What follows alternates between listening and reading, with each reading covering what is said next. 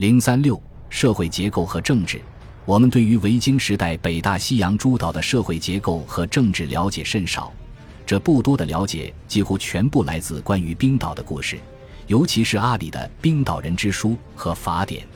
在解释过去的时候，阿里也像其他历史学家一样受到当时环境的影响，比如十一世纪欧洲的“上帝的和平运动”。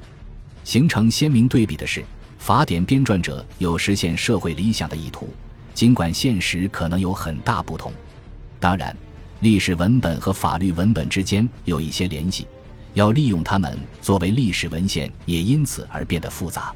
基于这些寥寥无几、有显困难的证据来综合描绘维京时代晚期的社会图景是不可能的，我们只能寄希望于描述其特定时期的一些特征。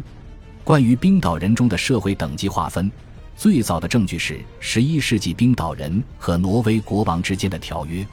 第一个条款规定，冰岛人将在挪威拥有一个叫赫尔兹的社会群体的权利。早期挪威法律规定了自由人的等级，抚恤金金额随着社会等级而变化。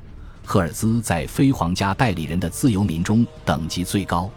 灰眼法典是冰岛早期法律文集。但里面不存在这样的有关自由民等级的证据，这表明冰岛的自由民不分等级都被视作赫尔兹。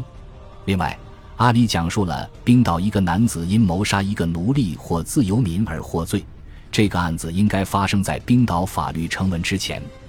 阿里的方案出现在一些挪威早期法律中，但是《灰雁法典》中没有描述，尽管它包括许多关于奴隶和奴隶制的参考资料。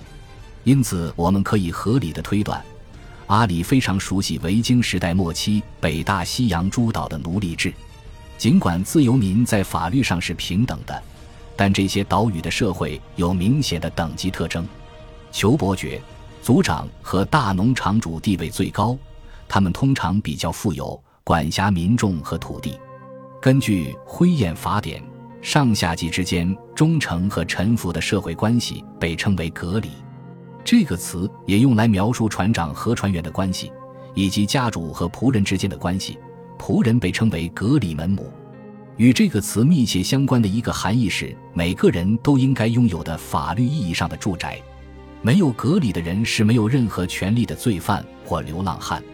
在另一个语境下，当军事冲突中达成停战协议时，这个词会被用在短语 to set agree 中。这些社会关系是大大小小的每一个农场、船只上的基本特征，反映了劳动分工和日常任务，塑造了男人和女人、父母和孩子的关系。不仅在很大程度上决定了地主对于特别土地上某些物质商品的权利，也决定了他们的地位和相互关系。因此，格里具有政治意义。我们很难依据《灰雁法典》来定义土地所有权。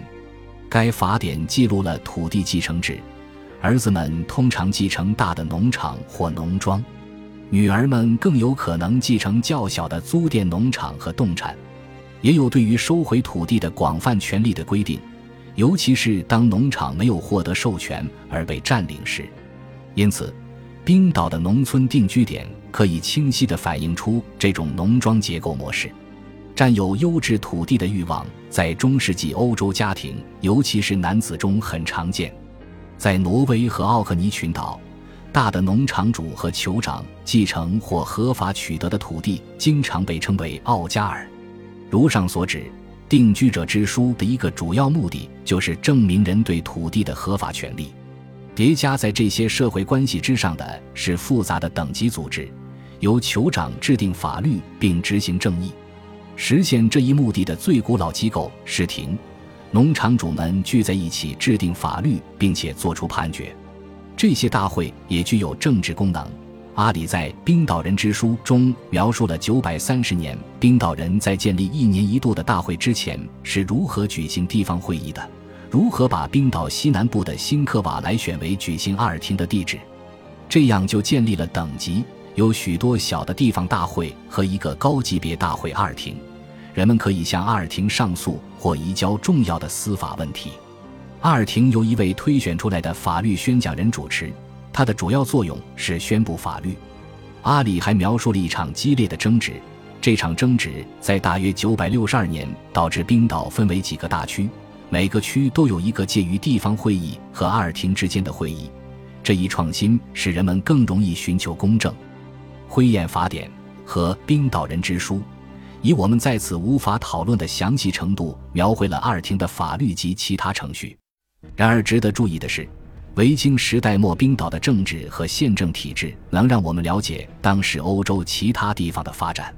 尽管几个大区有明确的领土界限，被称为格多尔的族长的权威却没有界限。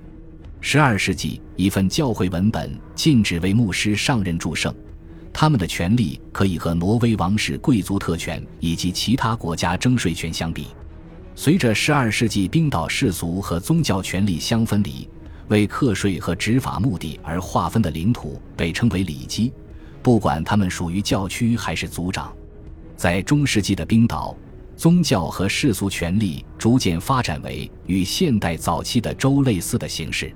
冰岛联邦或共和国有时被称为冰岛自由邦。如阿里所述，它的体制发展在维京末期之前是非常先进的，为十八、十九世纪的政治理论家所羡慕。